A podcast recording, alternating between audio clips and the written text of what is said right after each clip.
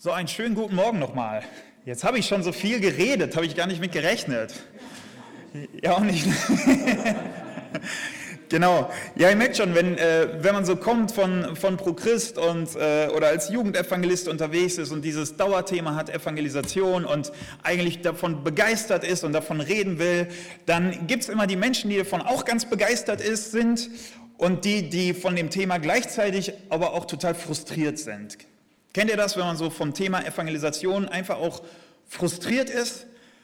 Wenn man denkt, ach, mit irgendwie Menschen erzählen und Leute einladen und die Gemeinde, die wachsen soll und das alles. Und jetzt kommt da wieder einer, der herkommt und sagt, sollten wir nicht alle, müssten wir nicht alle, macht mal alle.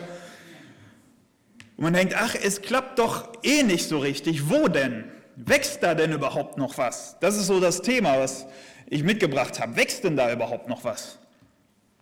Und ich kenne es auf jeden Fall sehr von mir selber. Ich weiß noch eine Situation, äh, schon fünf, sechs Jahre her. Da war ich im Probedienst. Probedienst ist, ist so wie Vikariat. Da war ich nach dem, nach dem ähm, Studium, hatte ich so ein Praxisjahr sozusagen, wo ich äh, in zwei Gemeinden die Jugend gemacht habe, aber auch schon eben pastoral und so weiter in einer Gemeinde Aufgaben übernommen habe.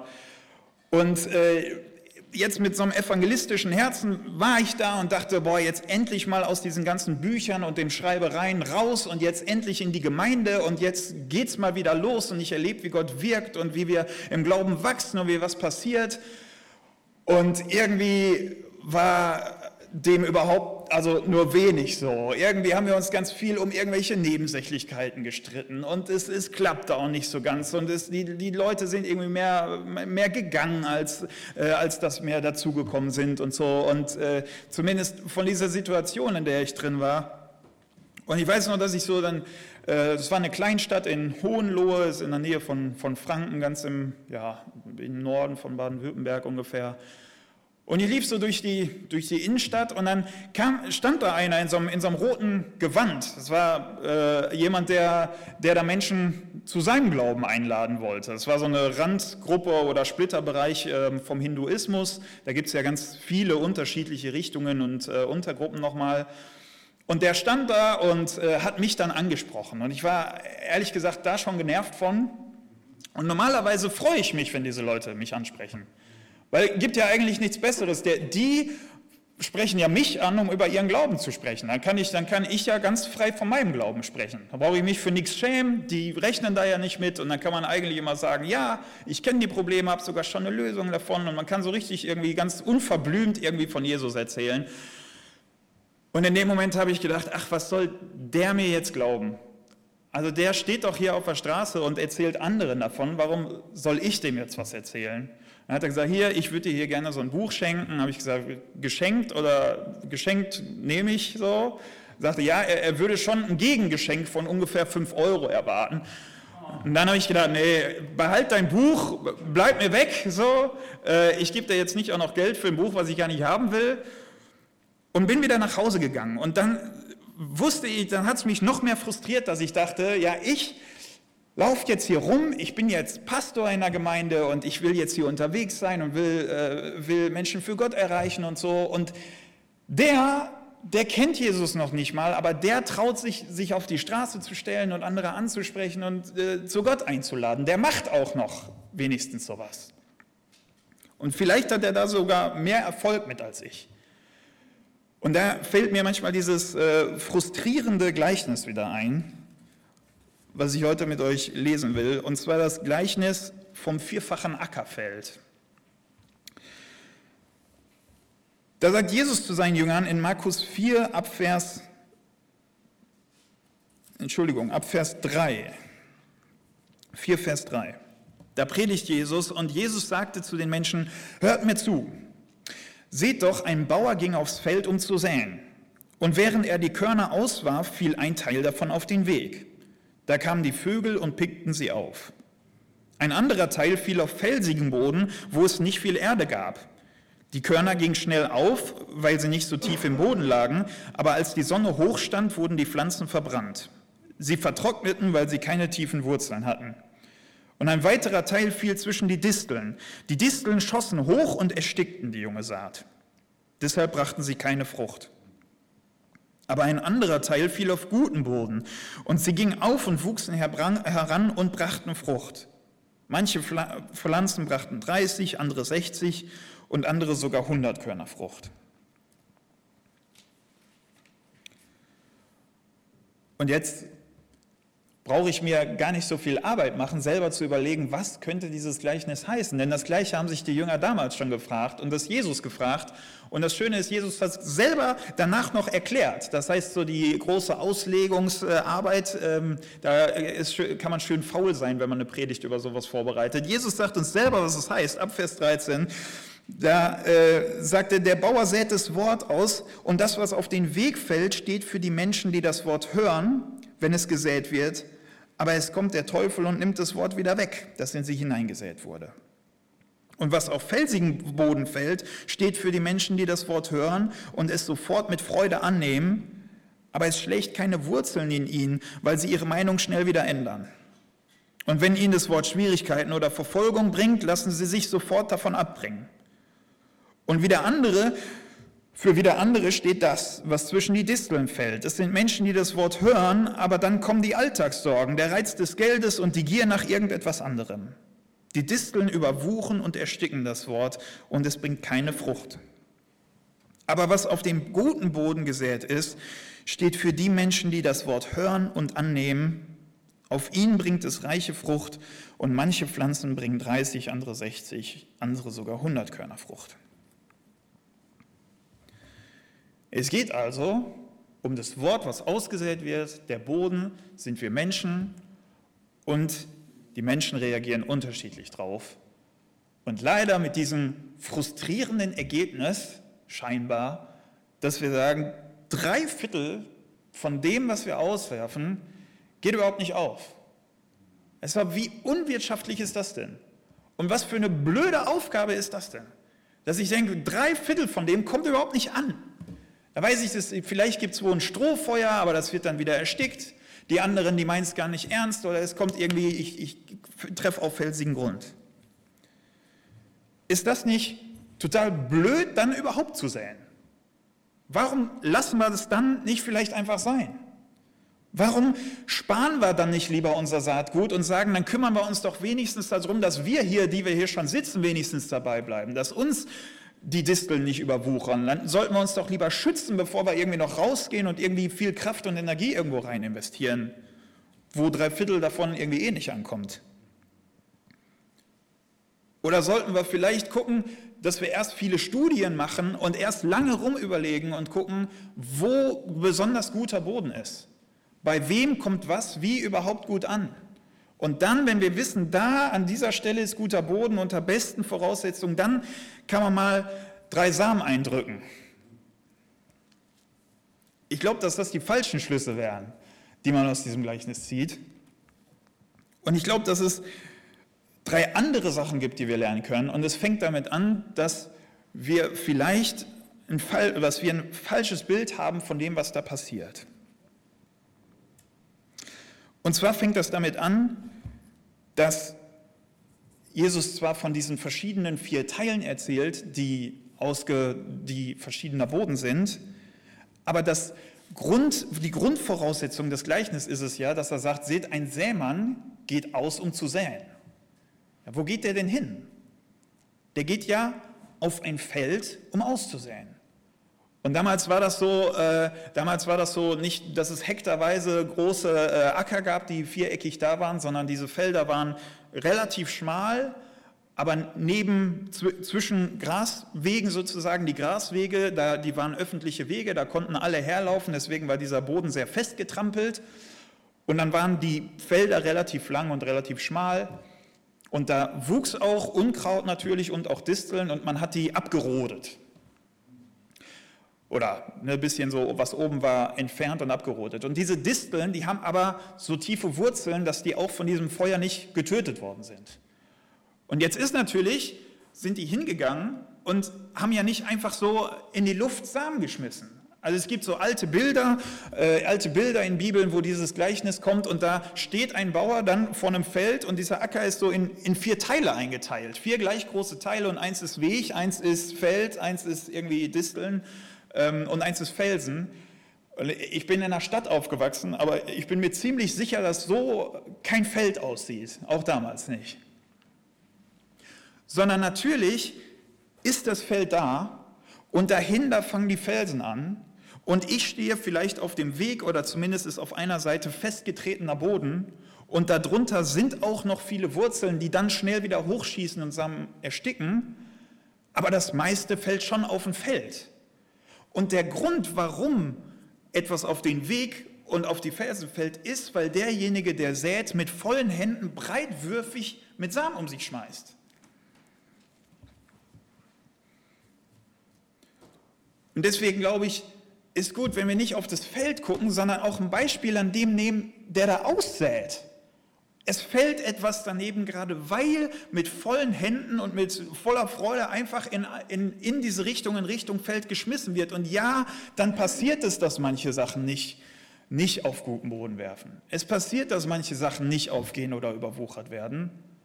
Und trotzdem ist das hier aber kein Beispiel, äh, kein Gleichnis, der Vergeblichkeit oder dass irgendetwas drei Viertel eingehen, sondern das ist ein Beispiel dafür, ein Gleichnis dafür der Vervielfältigung, dass viel passiert.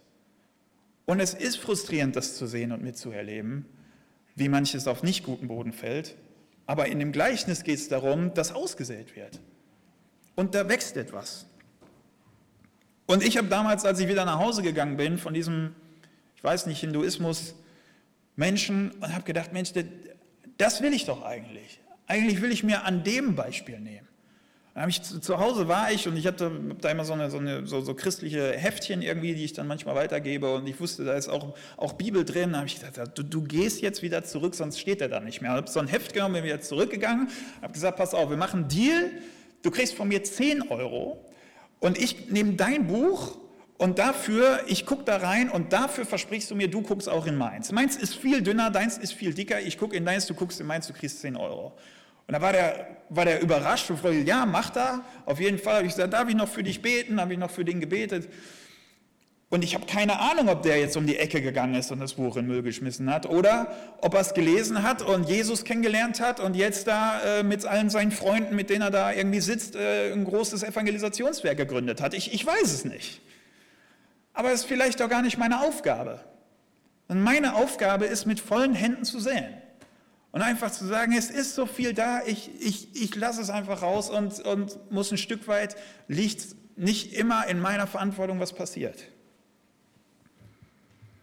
Und da sind wir gleich bei dem nächsten Punkt, nämlich dass gerade bei Markus, aber auch an anderen Stellen, wenn vom Reich Gottes geredet wird, ist es doch interessant, dass Jesus überhaupt von einem Feld redet. Nicht nur da, sondern an mehreren Stellen. Also davon redet, dass etwas ausgesät wird. Er könnte ja auch sagen, wir bauen miteinander ein Haus oder so.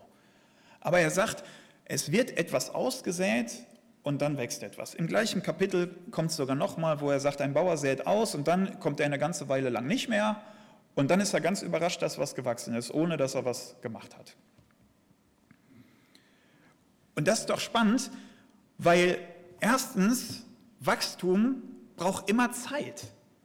Es ist ja, wenn ich den Samen dahin werfe, dann sehe ich vielleicht noch gar nicht unbedingt, welcher Boden ist gut und welcher schlecht. Ich habe nicht von jetzt auf gleich oder abends schon gleich das Ergebnis da. Ich weiß nicht, was da vielleicht auf dem Feld noch von Vögeln weggepickt ist. Das dauert eine ganze Weile. Und deswegen ist bei diesem Säen und Weitergeben leider, was ich wenig habe, viel Geduld nötig. Und einfach auch die Zeit, die es braucht, dass manche Sachen auch erst Wurzeln schlagen können und reifen können. Und das ist auf der einen Seite schön, dass ich das sehe, und auf der anderen Seite zweitens auch entlastend, dass dieses Wachstum, was passiert, dann eben auch nicht mehr bei mir liegt, eben nicht mehr meine Verantwortung ist. Ich habe mich oft, wenn ich geärgert habe, wie gesagt, äh, bei, ich war ja auch als, als Evangelist unterwegs und wir haben auch viele Straßeneinsätze und so gemacht. Und manchmal war ich schon frustriert, wenn ich dachte, irgendwie kommt das nicht an. Und wenn ich gerade bei anderen gesehen habe, da kommen viele Menschen zum Glauben und so und da passiert was und ich dachte, ach, bei mir nicht. Und dann haben manche immer gesagt, ja Jan, du weißt ja, der, Paulus sagt doch, der eine sät und andere ernten. Er sagte, Jan, du säst und dafür erntet halt wer anders. Ich dachte, ja toll, ich will aber auch mal ernten. Ne? Nicht immer nur säen. Ja, auch mal, auch mal selber irgendwie, äh, irgendwie Ernte einfach und sehen, was passiert. Dann habe ich gedacht, wo steht das eigentlich? Und habe gemerkt, das steht da gar nicht. Das steht in 1. Korinther 3, Vers 6. Da sagt Paulus was ganz anderes. Da sagt er, ich habe gepflanzt, Apollos hat gegossen, aber Gott hat es wachsen lassen. Es zählt nicht, wer pflanzt und wer gießt, es zählt nur Gott, der wachsen lässt. Und das finde ich sehr entlastend, dass ich sagen kann, also auf der einen Seite vielleicht stressig, dass ich sage, ah, ich hätte gerne mehr Kontrolle darüber, was in den Menschen passiert. Und auf der anderen Seite ist es auch entlastend, weil ich sagen kann, okay, ich kann auch nur säen und gießen. Ich kann nur pflanzen und gießen. Und was dann passiert und was da drin wächst, muss ich Gott überlassen. Ich kann nicht jeden Tag die Erde aufgraben und gucken, wie, wie weit der Same schon ist. Dann stirbt er auch, aber ich kann auch nicht an den kleinen Pflänzchen ziehen. Dann ziehe ich die auch kaputt. Sondern ich brauche die Geduld und muss Gott überlassen, was er macht. Und natürlich beten und natürlich will ich es möglichst gut machen und ich will mich auch schulen lassen und ich will auch gut unterwegs sein und nicht einfach nur irgendwie blöd vor mich herreden. Natürlich. Und trotzdem ist es Gott derjenige, der etwas wachsen lässt. Ich will gut säen, ich will gut pflanzen, ich will gut gießen, aber Gott ist derjenige, der es wachsen lässt. Und das entspannt doch irgendwie auch, dass ich sage, hey, es, es liegt auch letztendlich nicht an mir. Ich sehe mit vollen Händen, ich mache, aber ich kann auch sagen, Jesus, und jetzt bist du dran. Jetzt ist gut, es hängt nicht von mir ab. Und ich weiß noch, wie jemand er erzählte, wir war, war früher ähm, gerade als Jugendlicher in so einem Team, wir haben regelmäßig eben Straßeneinsätze gemacht, wir haben dann so Musik auf der Straße gemacht und Menschen angeschrieben und äh, ein Freund damals von mir, der auch sehr frustriert war, der sagte, boah, manche hatten gute Gespräche und er sagte, bei ihm passierte gar nichts. Und ich weiß, ein Jahr später waren wir in, in der gleichen Stadt nochmal und da hat den wer angesprochen und sagte, du, du warst aber letztes Jahr schon mal hier, oder? Und er sagte, hör mal, wegen dir, weil ich dir zugehört habe, bin ich danach zum Glauben gekommen. Ich bin jetzt in der Gemeinde, ich bin jetzt mit Jesus unterwegs und so weiter. Es ist cool, dass ich dich nochmal wieder treffe. Sagte, ein Jahr später, wie, wie zufällig, in der Innenstadt hat er den gleichen wieder getroffen. Ich weiß noch, dass, äh, dass aus, aus der Gemeinde, wo ich herkomme, da war ich schon lange weggezogen. Und da, da war jemand auch in der Band, der hat da Bass gespielt und so. Und dann sagte mir mal jemand, äh, hör mal, weißt du eigentlich, dass der wegen dir in der Gemeinde ist? Ich denke, was? Ja, mit dem fast nie ein Wort gewechselt. Auch Musik gemacht, Schlagzeug gespielt, aber ich habe ja jetzt mit dem jetzt nicht groß geredet. Und er sagte, ja, der, du warst irgendwie im Kindergarten, hast Cajon gespielt und der war Vater da im Kindergarten und hat gedacht, ja, wenn, wenn, wenn so ein junger äh, Typ da irgendwie lustig Cajon hier von der Kirche spielt, dann kann Kirche ja nicht so schlecht sein, da gehe ich mal hin. So. Ist immer blöd, positive Beispiele von sich selber zu erzählen, ich weiß, aber wisst ihr, das sind ja Sachen, die haben mich total überrascht, von denen ahnt man ja gar nichts. Und wenn das schon Geschichten sind, von denen wir gar nichts ahnen, was wächst da vielleicht im Hintergrund, was wir alle gar nicht sehen? Da ist vielleicht ganz vieles, was Gott wachsen lässt und wo wir ausgesät haben und wir, wir, wir sehen es einfach gar nicht. Und das Dritte ist, das Spannende in dem Gleichnis ist ja der letzte Vers, dass er sagt, es gibt diesen Teil, diesen großen Teil auf dem Feld und in Palästina, da wo sie stehen und reden, da ist dieses Vulkangestein, das war ein sehr fruchtbarer Boden. Und er sagt dass manches fällt auf guten Boden, es geht auf und wächst heran und bringt Frucht. Manche pflanzen 30, andere 60 und andere sogar 100 Körner Frucht. Und da sehen wir nochmal, dass dieses ganze Säen und Weitergeben eine Sache der Vervielfältigung ist. Weil wenn immer drei Viertel verlieren gehen würden, dann hätten wir ja schon längst kein Saatgut mehr. Ne? Irgendwo müssen die ja alle herkommen. Da, weil eben diese einzelnen Sachen, da wo was aufgeht, viel, viel aufgeht, die eben nochmal 30, 60, 100-fach Frucht bringt zum Teil.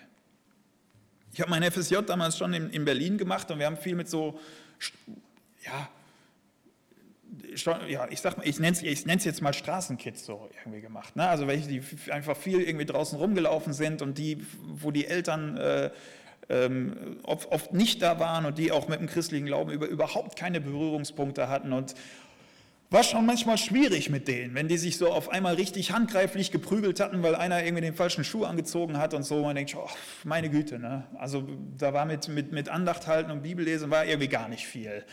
Und dann brachte irgendwie einer von denen mal einen Freund mit und wir haben schon gedacht, meine Güte, der ist aber schon sehr still. Also mit dem kann man irgendwie nicht viel anfangen. Wie man manchmal so denkt in der Jugendarbeit. Da kommen dann irgendwie Leute und es gibt die, wo man denkt, ach ja, ähm, Mal sehen, ob das was wird. Der, also wenn man den Hallo gesagt hat, dann hat er nicht zurück Hallo gesagt. Es war kein Wort aus diesem Menschen rauszukriegen. Und dann fängt man ja so ein bisschen an zu sagen, okay, wo investieren wir? Ist der irgendwie, wie ist das? Ist das gut? Ist es schlecht? Und dieser junge Mann ist, war, ist inzwischen gehört das eigentlich zu denen, wo von den anderen Jugendlichen nur noch wenige mit Jesus unterwegs sind. Der ist es noch. Der hat später angefangen, in der Band mitzuspielen, hat äh, eine andere auch aus derselben Jugendarbeit ähm, äh, geheiratet und ist jetzt mit der Liebenzeller Mission, deswegen weiß ich das, ist jetzt mit der Liebenzeller Mission, lässt sich ins Ausland berufen, um da weiter Menschen von Jesus zu erzählen. Und der hat, ich weiß, über Lobpreis einen eigenen YouTube-Kanal gemacht, er hat Leitungsrollen da in der Gemeinde übernommen und so weiter. Das hätte ich damals, in diesem ganzen Jahr, wo ich da im FSJ war, hätte ich das nicht einmal geahnt, dass aus dem mal sowas wird. Aber es ist eine Person, der sich jetzt derart berufen lässt und derart viel macht. Das ist auf jeden Fall einer, der hundertfach Frucht gebracht hat. Eine Person, wo man wöchentlich für Woche wieder hingeht und versucht, die mitzutragen und denkt, das bringt bei dem eh nichts. Und das ist was, was ich sage, lasst uns, will, oder will euch diesen Frust nehmen und uns neu motivieren und zu sagen, Unsere Aufgabe ist es doch nicht, uns Sorgen zu machen oder abzuwägen, ob sich die Verbreitung von Gottes Liebe und von seinem Wort überhaupt lohnt, sondern lasst uns mit vollen Händen in alle Richtungen weitergeben, fröhlich dabei sein. Und wir dürfen dabei mitwirken und gespannt dabei zugucken, wie Gott daraus etwas wachsen lässt.